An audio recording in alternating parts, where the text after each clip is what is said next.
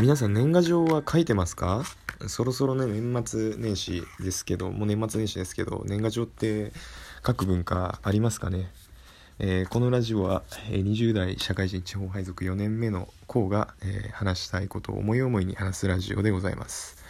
でですねもう本当に今会社から帰ってきたんですけど今から年賀状を書こうと思いましてね仕事関係ですね職場の同僚の方にえー、書こうと思いまして今日は早々にもう、あのー、5時半ダッシュしてきました。5時半が定時なんですけど5時半ダッシュじゃないな6時だな。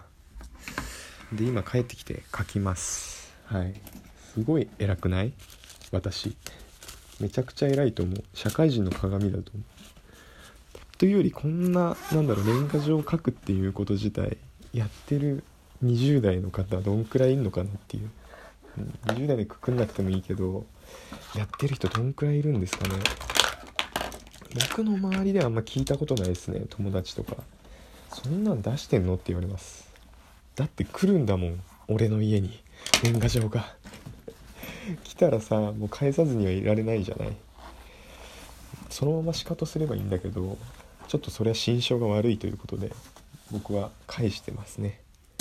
自分から送ることはないんですけどとりあえずこう あの送ってくれる方には返してるっていうそういう感じですかね。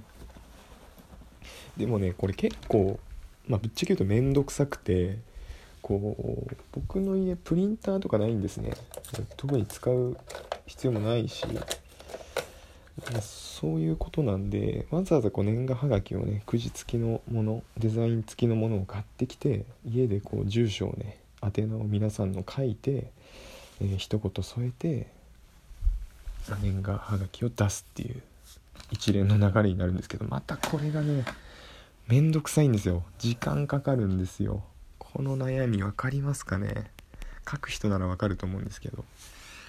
でまたプリンターないのが大きい。結構ね住所を一人一人書いてるともう手が痛くなるんですね。でその作業今からやってきながらこう収録します。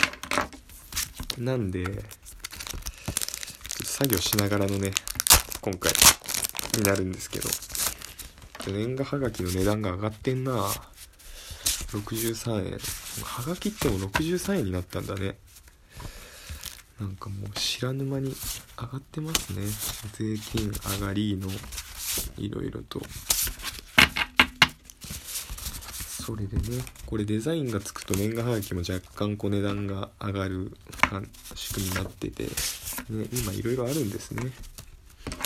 はい。じゃあ早速ちょっと宛名からがっつり書いていきましょうか。うんでもそんなまのデザインのやつを送りたくなくてやっぱ一言送るならどうせ一言なんかね手書きで書きたいなって思うんで私は書いてますね。何度も言うけど偉くない？俺。絶対偉いと思う。こんなことやってる人いんのかなっていう。っ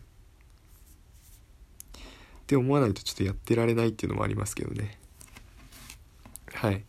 ちょっと失敗しないように書かないといけないんで。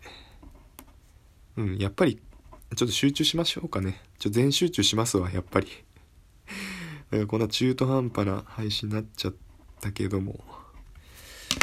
はい。ちょっとプリンター持ってる人、僕にプリンター送ってください。年末だけ貸してください。